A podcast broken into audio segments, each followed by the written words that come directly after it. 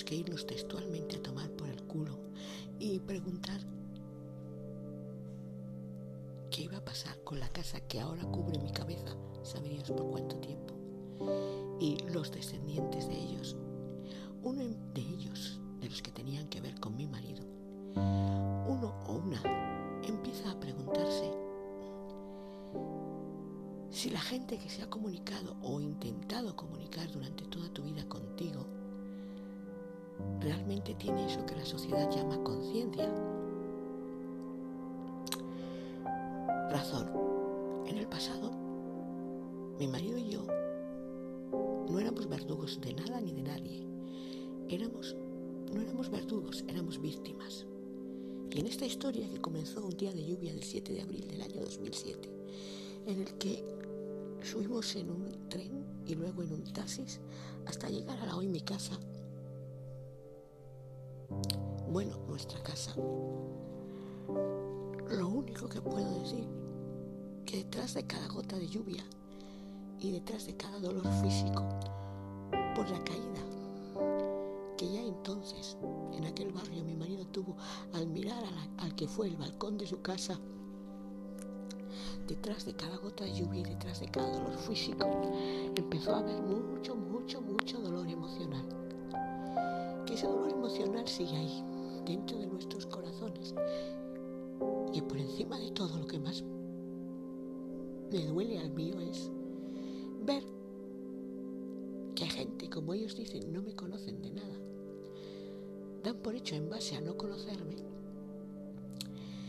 que no tengo ni siquiera la alternativa de ser creída. Pues bien, desde aquí voy a hacer un canto a mi verdad, a nuestra verdad.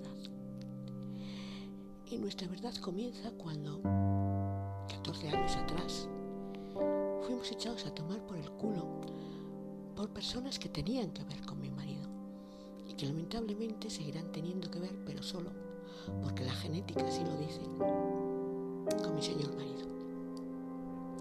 Y fuimos echados atrás,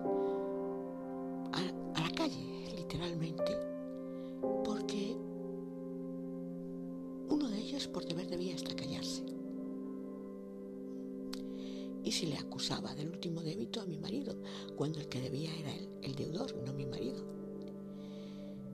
Mi marido nunca, jamás animó a ese uno a hacer con su vida absolutamente nada. Fue informado por ese uno que tenía que ver con él de cuáles eran sus intenciones y al respecto opinó. Y opinó y dijo, bueno, pues ojalá te vaya bien por fin salgas de aquí y te vayan bien las cosas. Opinó como opinaría cualquiera de las personas que caminan por la calle, como si no fuera alguien que tuviera que ver con él, deseándole lo mejor. Pero opinar sobre desearle a una persona lo mejor, sobre sus planes de futuro, no equivale a tener en mente y en su cabeza que esa persona contaba para desarrollar su futuro con el bolsillo nuestro. Es decir, con el bolsillo de mi marido y mío.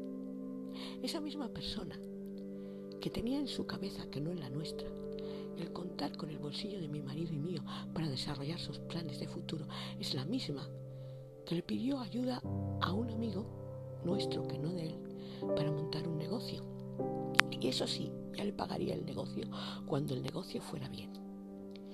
Esa misma persona naturalmente recibió un no por respuesta de nuestro amigo, porque ¿en qué cabeza cabe que yo, amigo de tu hermano, voy a montar un negocio? Y voy a poner todo el dinero y cuando te vaya bien tú vas y me lo pagas, ¿no? Bueno, eso solo cabe en cabezas irracionales. Pero es que esa cabeza que tanto daño ha hecho no a mí, sino a muchas personas que respiramos sobre la faz de la tierra y algunas ya ni respiran, algunas ya ni respiran. Y eran muy grandes, muy humanas y muy auténticas, más auténticas que todos los que tienen que ver genéticamente con mi marido. Esa persona siempre ha funcionado de la misma manera, el hermano de mi marido. Siempre. Siempre ha funcionado de la misma manera. Voy a omitir cualquier reflexión al respecto de él, porque todas dolerían y dolerían mucho, y porque ya estoy cansada de sufrir. Sin embargo, voy a opinar sobre el presente y la situación en la que nos encontramos. En noviembre pasado, mi marido se encontraba en unas circunstancias extremas. El destino nos puso ante una situación límite y antes de que él pudiera partir tal y como me anunciaban, sin poder marchar en paz, yo contacté con quienes tenían que ver genéticamente con él. Y lo hice valientemente, procurando el bien de mi marido, que yo entonces pensaba era un acercamiento para que él se sintiera bien, con energía, y en paz consigo mismo y con los demás. Fuera de aquel hospital, una de las tres personas que vino a verle y que tenía y tiene que ver genéticamente con él, dijo que había que transmitirle el mensaje de que les importaba. Han pasado los meses y yo deduzco que nunca les ha importado en nada. Razones, muchas. La primera, en un principio mm, se ofrecieron a ayudarme comprándole una cama a mi señor marido. La oferta partió de su parte. Eso sí, yo previamente les informé en qué condiciones estaba esa cama. Pero el mismo día, en horas, me vuelven a llamar después de su oferta para decirme, o fue al día siguiente, al día siguiente, miento, al día siguiente, me vuelven a llamar para decirme que no, que mejor esa cama no se compra porque mi marido pesa mucho, el carro elevador se va a romper y en su ciudad prestan camas, en su hospital, y que en la mía ya me han apuntado para que yo tenga una cama de la Cruz Roja. O sea, mm, se dicen y se desdicen en horas en su oferta y me apuntan, nos apuntan sin nuestro permiso, dando nuestros datos, sin nuestro permiso, a una institución llamada Cruz Roja, cuando yo ya tenía buscada una cama por el centro de salud, cama que mi marido quiso por pertenecer a una persona que había fallecido en ella. Ah, después, mm, estas personas que tienen que ver con mi marido hablan con una empresa y le dicen que, que no se preocupen,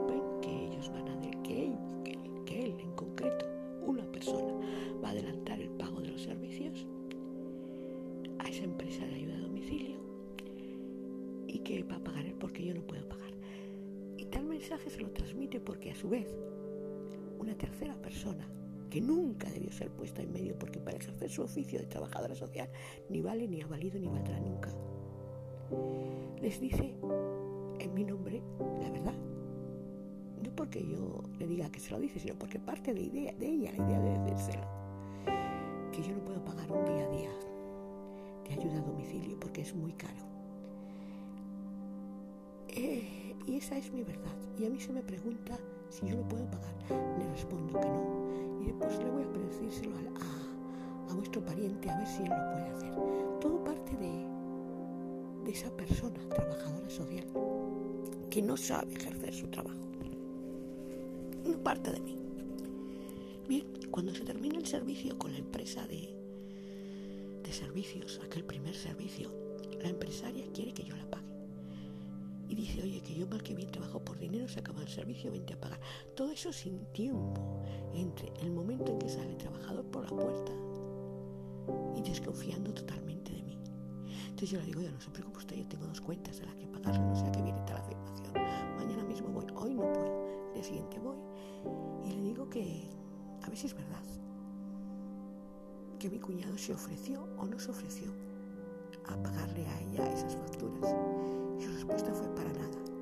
Siempre me dijo que me iba a dar su número de cuenta, pero nunca me lo dio. Y como siempre decía que usted no podía pagar, pues lógicamente yo me preocupé y le mandé ese mensaje. Escuchar esto de una empresaria duele y duele mucho. Y la razón por la que duele es porque la misma persona que le informó de que según él yo no podía pagar, es la misma que le tenía que haber informado de que quien, de que, de que quien iba a pagar iba a ser yo. Pero en el mundo de la comunicación y del juego al teléfono estropeado es mucho más mm, fácil dejar en evidencia a alguien y desacreditarlo que realmente transmitir mensajes con claridad e integridad y dejar de hacer juicios de valor de esa persona. Los juicios de valor son gratuitos.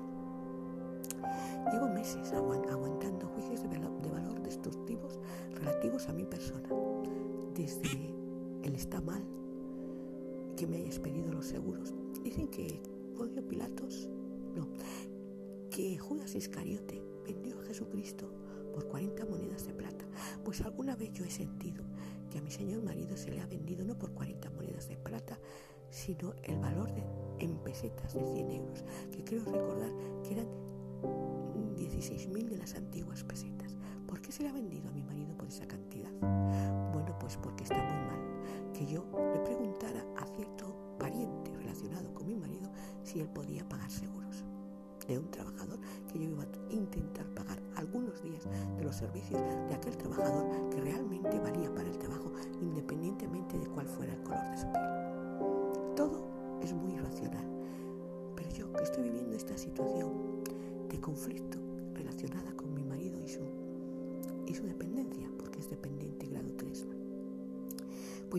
soporto más tanta, tanto juicio de valor, tanta distorsión continua de la realidad y tanto, tanta agresión gratuita contra mi persona y tanto descrédito constante contra mi persona, ya no lo soporto más.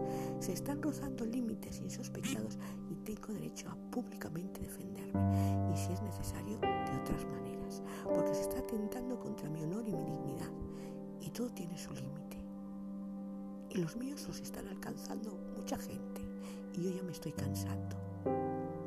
Eso de entrada. Y para continuar, he de decir que esta es una guerra habitual que suele estallar en, eso que la sociedad llama parentela, cuando llega algún trastorno neurodegenerativo a algún hogar, pero que la crueldad en nuestras circunstancias llueve sobre mojado, porque mi señor marido ha sido abandonado a su cruel destino, no una sino dos veces. Eh, abandonar es decidir que tú te vas de un lugar porque cinco personas han decidido echarte a tomar por culo. Abandonar es decidir sin darte opción a, ni tiempo material a, a buscarte un techo, porque ni siquiera se nos dio. No se nos dio ni uno, ni dos, ni tres. Se nos dieron semanas para abandonar cierto lugar que pertenecía en una sexta parte a mi marido que no a mí, pero a mi marido sí le pertenecía. Yo, por mi parte, en ese lugar había pagado ventanas, había pagado ascensor y había pagado pintura, tuviera o no tuviera humedades la casa, yo no estaba dentro de las paredes. Pero aún así hay quien tuvo la poca vergüenza de decir que no habíamos hecho nada en aquel lugar o por aquel lugar. Señores, he aguantado mucho en mi vida, pero ya me he cansado. Ya me he cansado de tanta falsedad, ya me he cansado de tanta hipocresía y ya me he cansado de tanto daño gratuito. Así que de ahora en adelante me voy a dedicar a protegerme de todos aquellos que me lo han causado, a protegerme a mí y a proteger a mi señor marido. Eh, luego se ha jugado con mi persona durante muchos meses, diciéndome que qué es lo que necesitaba, se me preguntaba. Yo decía, pues mira, yo pienso que si no habéis podido esto o no habéis querido que ni salgo, pues yo lo que más necesito es esto otro. Yo reclamaba una grúa, una grúa con la que, en la que yo estaba dispuesta, por supuesto, como en todo, a pagar mi parte proporcional, como no, si soy la que más lo necesita, y a poco a poco ir pagando las otras partes a quien quisiera colaborar en ello. La respuesta a mi afirmación de que necesitaba una grúa fue, lo voy a contar a los chicos. Bueno, pues todavía debe estar contándolo a los chicos, porque los chicos no respondieron nunca. Es decir, tomadura de pelo constante. Eh, después mm, se me informa de por carta, de malos modos y por teléfono se me llama. Hay quien me llama visto yo soy el lobo feroz, pero hablar en contra de mí, desacreditarme a mí y darle vueltas para mal a todo lo que yo diga es el único objetivo. O sea, si eres valiente para escribir una carta y poner en esa carta última, yo tengo dos cartas que han marcado mi vida para mal. Una fue recibida en 2007 y la otra fue recibida en agosto pasado. La de 2007 era lo suficientemente venenosa como para contener la frase somos 5 HDP y os vamos a echar a tomar por el ¿Y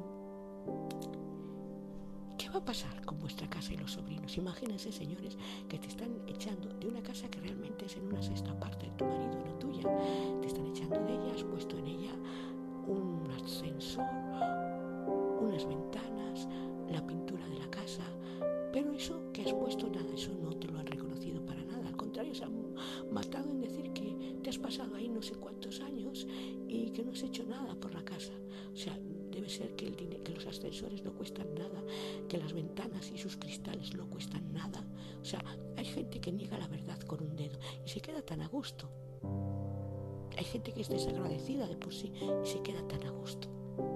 Qué triste, qué lamentable que existan seres así. Bueno, da igual, esa gente es la misma que por deber debía hasta callarse y que nunca jamás pagó la seguridad social ni de sus obreros ni de su propia señora. Es la misma persona que cierto jefe de la unidad de recaudación ejecutiva nos dijo que nunca jamás cobraría una pensión y que quería saber en qué día y hora se escrituraba para poder llevarse lo suyo, que era lo que esa persona le debía.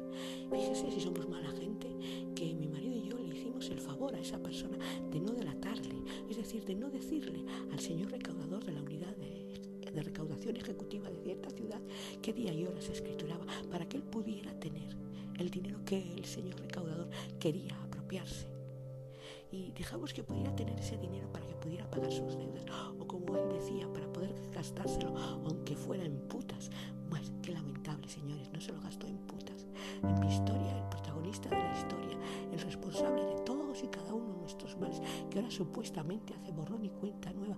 No, mira, eh, tú no puedes hacer borrón y cuenta nueva de nada, hermano pequeñín. No lo puedes hacer porque has hecho mucho daño a lo largo de toda tu vida a mucha gente, a demasiada.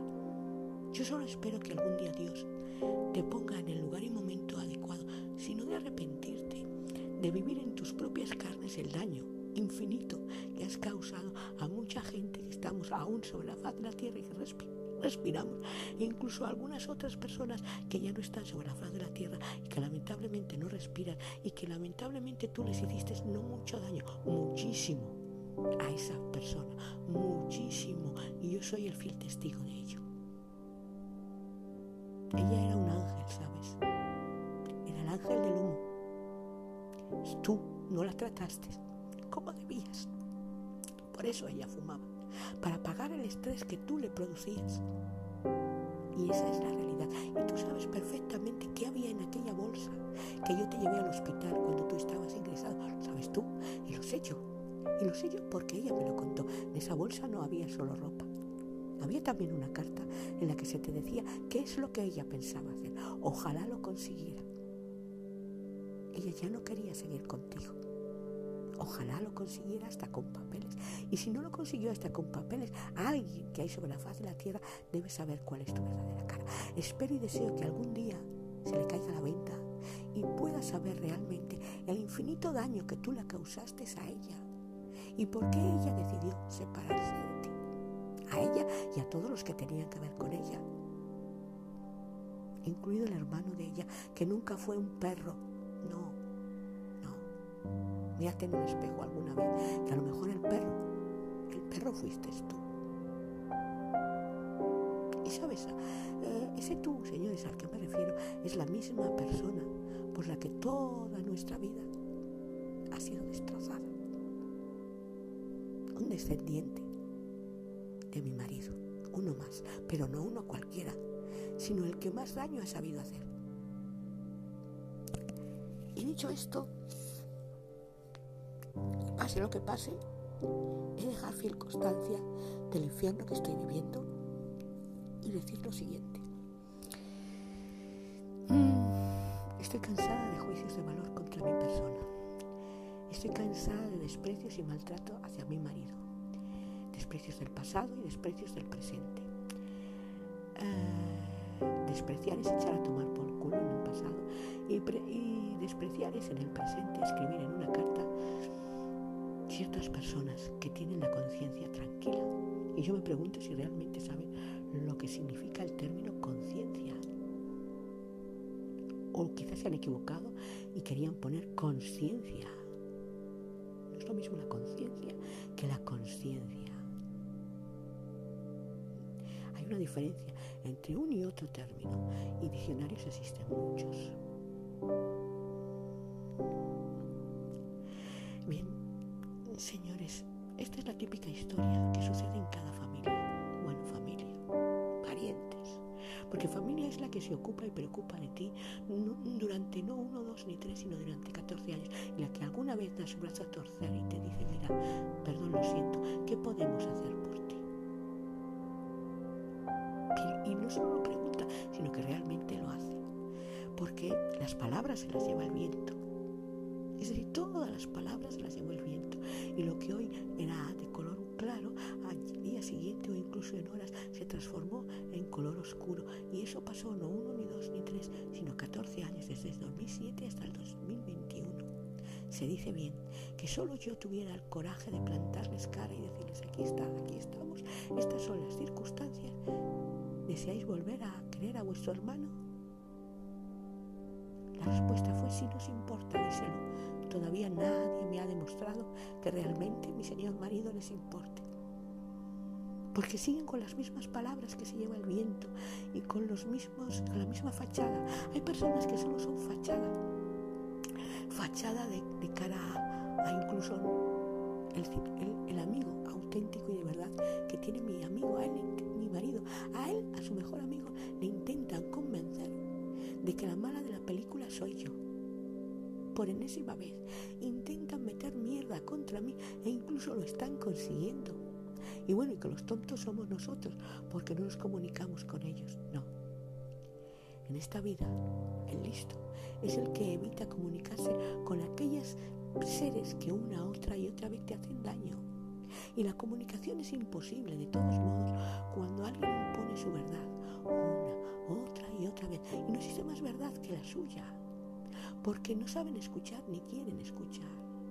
Y cuando tú vas por un camino, el otro ya ha caminado y tiene su verdad y presume de ella y te la impone y emplea la expresión nosotros decidimos, señores. ¿Acaso alguno de ustedes, los que me van a escuchar aquí en Estados Unidos, en Chile o en Perú, no es consciente de que es dueño de su persona mientras una autoridad no diga lo contrario? Es decir, mi vida y la de mi marido pertenecen, la mía a mí y la de mi marido a él. Y nadie, de momento, nadie tiene el poder ni la autoridad de decidir sobre ella. Sin embargo, uno tiene que escuchar expresiones como nosotros hemos decidido. Vosotros, en primer lugar, ¿qué sois? ¿Sois un colectivo o sois personas con opinión individual, personal y subjetiva? Eso es lo primero. Y lo segundo, basta ya de torturar siempre a los mismos, de decidir hacer cosas siempre contra los mismos, que somos mi señor marido y yo. Él está enfermo, muy enfermo. Déjenlo tranquilo él. Y de paso, déjenme tranquila a mí. Si quieren ayudar en algo, ayuden, pero ayuden de verdad, no de boquilla. Nosotros vamos a venderte un burro que vuela. Pero mientras vuela el burro y mientras decido que el burro llegue a tus manos, cambio de opinión y decido que el burro no va a volar. Es decir, señores, las promesas se las lleva el viento. Las promesas siempre, siempre, siempre, siempre se las lleva el viento. Qué cansada estoy de tanto cuento. Qué cansada estoy de tanta distorsión de la realidad. Pero qué cansada, señores, qué cansada, ya no puedo más. Y grabo esto y dejo esto como testimonio de mi infinito sufrimiento y de mi infinito infierno, que lógicamente no se terminó ahí. Porque cuando alguien decide ser cruel con otros, otros deciden que también tienen ese derecho. Hay incluso personal sanitario de cierto lugar de cuyo nombre no quiero acordarme, que piensa que yo soy el lobo feroz y que hago sufrir a una tercera persona, cuando esa tercera persona, desde el momento que respira como los demás, puede llegar a sufrir sobre la faz de la tierra, no solo por cosas que yo haga o diga. Si esa persona sufre en relación a mí, es porque alguna estima me tenía a mí. Si esa persona sufre por saber de mí, es porque alguna estima me tenía a mí. Pero esa persona no me necesita a mí para sufrir, porque esa persona ya tiene bastante sufrimiento en su casa para sufrir. Es decir, basta con que recuerde o diga lo que pasa en su casa para sufrir. Pero gracias a esa tercera persona sanitaria, ella, yo ni siquiera tengo el derecho de poder comunicarme por teléfono con la única persona que queda en este mal país llamado España, que es una de mis hermanas. La otra está muy lejos, muy lejos, demasiado, tan lejos que la comunicación no siempre es posible ni fluida. Y siempre hay también terceras personas que dan por hecho lo típico, mi malignidad, en vez de querer ver, y yo no sé cómo transmitirlo, mi necesidad y ganas imperiosas de apoyo y cariño. Yo no puedo más. Hay una persona que publica, conocida, que publica y convoca en este Facebook una manifestación sobre estos suicidios. La gente en plena pandemia ha decidido suicidarse. No me extraña. Pero hay muchos tipos de pandemia. Yo no puedo salir mucho a la calle. No me gustaría que en este país alguien realmente se manifestara por causas justas, como esa o como una ley de dependencia en condiciones. Pero no creo que manifestarse para pedir estos suicidios en plena pandemia sirva de mucho. Y la razón por la que no creo es porque yo pienso y siento que lo único que puede frenar el suicidio en esta sociedad, lo único, señores, que puede frenar el suicidio en esta sociedad es el amor y su esencia, la empatía y la autenticidad, la humanidad y la caridad. Y caridad no es dar a otro lo que a mí me sobra, sino dar aquello que yo también necesito hasta donde puedo darlo, sin extralimitarme. Es decir, caridad no es hacer lo que a uno le sobra por otro, sino hacer lo que me cuesta hacer sin extralimitarme dentro de mis posibilidades por ese otro. Eso es la verdadera caridad. Lo demás es fachada. Fachada. Eh, hace poco vi un programa de televisión en el que alguien pedía que dieran alimentos para un grupo de personas en una película y los miembros de un vecindario en concreto, de, la, de la serie en la que se avecina, una buena serie en la que uno puede reírse un rato, pues daban pues justo lo que les sobraba, un trozo de bocadillo, un peine. Eso es lo que suele hacer la gente, dar lo que le sobra. Y a eso le llama caridad. Eso no es caridad, eso es deshumanización.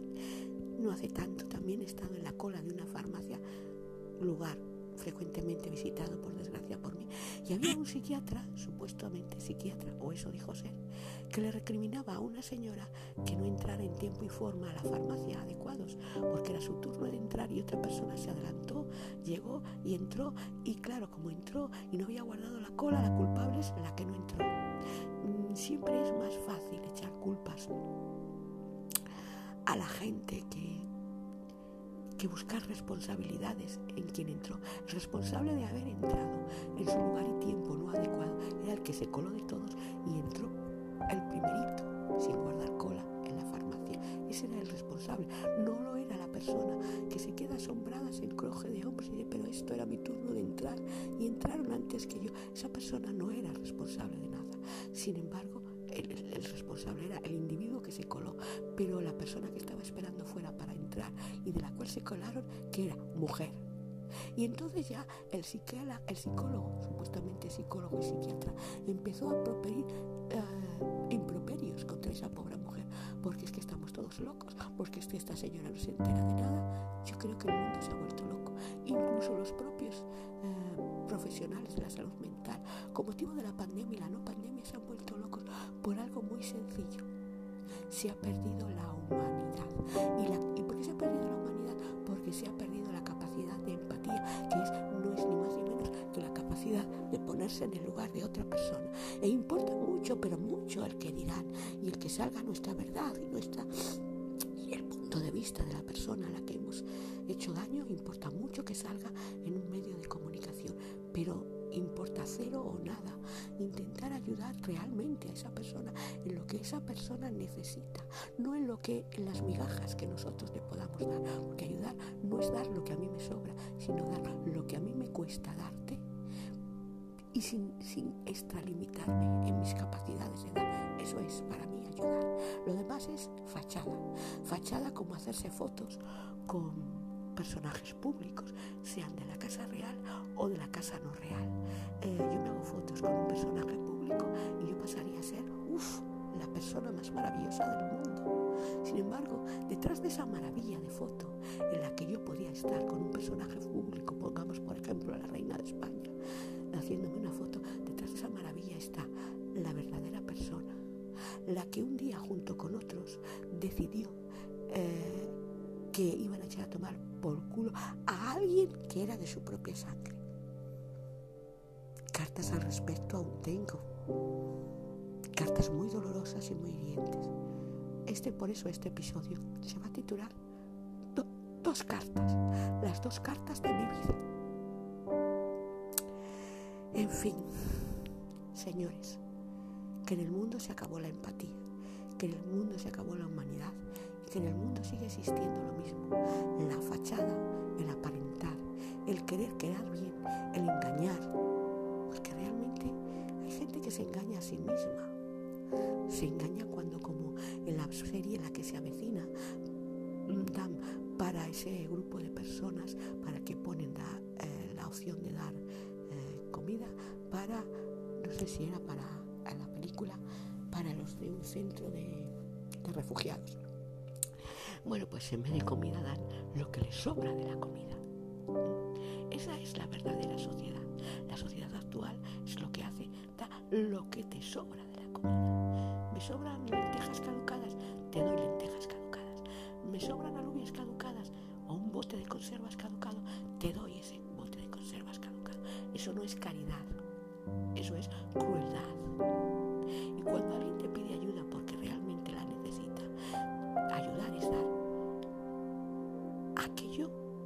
que incluso tú necesitas, pero en la medida de tus posibilidades, es decir, sin, sin extralimitarte. Hace poco escuché a una persona tetrapléjica por la radio que decía, mm, nunca ofrezcas más de lo que puedas dar, pero da siempre más de lo que puedas ofrecer. Es una paradoja de palabras, pero es real. Nunca hay que ofrecer más de lo que uno puede dar, porque entonces estás aparentando, estás siendo fachada, como la foto mía de un personaje público. Una, supuesta foto mía con un personaje público como la reina de España sería eso, fachada, aparentar. Y de aparentar no se vive. Detrás del aparentamiento y detrás del envoltorio como diría Forrest Gump, la vida es una caja de bombones, nunca sabes lo que te vas a encontrar. Bueno, pues todos somos un bombón, con su parte dulce y su parte amarga. Y el envoltorio es aquello, mm, aquello que queremos que los demás vean. Mm, el papel de plata. Pero debajo del papel de plata está el corazón del bombón y el verdadero sabor del, del bombón, que puede ser dulce, puede ser amargo, puede ser muy amargo. Yo ya me he cansado de las fachadas de la gente en general y de algunas personas en particular. Y me he cansado de que en el pasado y en el presente a mi marido y a mí se nos haga un daño infinito. Pero un daño infinito. Un daño que el desprecio duele. Y duele mucho, mucho, mucho. duele demasiado. Así que voy a dejar fiel testigo de mi historia a través de este mi perfil, que no sé quién lo escuchará o lo verá, pero alguien lo verá en alguna parte y alguien se dará cuenta de que tengo la verdad en mi mano. ¿Quiere aceptarla como amigo o no? Un amigo de mi marido debería aceptar su verdad, por lo menos la de mi marido, en nombre de esa amistad. Parece ser que tampoco la acepta porque decide que que nosotros somos tontos. No sé, ha empezado a emplear la expresión ser tonto. En esta vida nadie es tonto, porque nada es verdad ni es mentira. Todo es siempre del color del cristal con que los demás lo miran o con el color del cristal con el que te lo hacen mirar. Y yo aquí quiero pasar un mensaje al mundo. Señores, hay una pandemia en el mundo, pero en el mundo no hay humanidad. Señores, hay una pandemia en el mundo, pero existen muchos tipos de pandemias principal pandemia, la que empuja a la gente al suicidio, a esa manifestación que unos han organizado para parar los suicidios en pandemia. La principal raíz de los suicidios es la falta de amor. Y la falta de amor tiene su origen en la falta de empatía, empatía o capacidad de ponerse en el lugar de la otra persona sin sentirse la otra persona, pero procurando ayudar a esa persona. Y ayudar a una persona no es darle como en la serie en la que se avecina lo que te sobra del bocadillo. No, que está bien representado. Incluso sirve para reírte. No, ayudar a una persona no es darle lo que te sobra, sino, es decir, la demasía, no. Ayudarle es en la medida de tus posibilidades, darle lo que tú necesitas sin extralimitarte, es decir, sin perjudicarte tú. Eso es ayudar. Lo demás es fachada. Y mi fachada puede estar pintada de un color muy bonito y pintarla de otro color más bonito al día siguiente y de otro y de otro y de otro. Pero la fachada es como los envoltorios de los bombones de un papel de plata brillante y muy bonito. Y lo que importa no es lo bonito de la fachada, sino lo que está dentro del corazón y lo que hacemos con él, por el otro. Eso es lo que realmente importa. El amor es el motor del mundo y la empatía es la gasolina de ese amor. La empatía, señores, la empatía. Si alguien sobre la faz de la tierra sabe lo que es la empatía, aún quedan posibilidades de que el mundo se salve de esta pandemia y de la crueldad de los seres humanos. En eso, en eso y solo en eso se han transformado los seres humanos personas crueles, muy crueles, sin humanidad.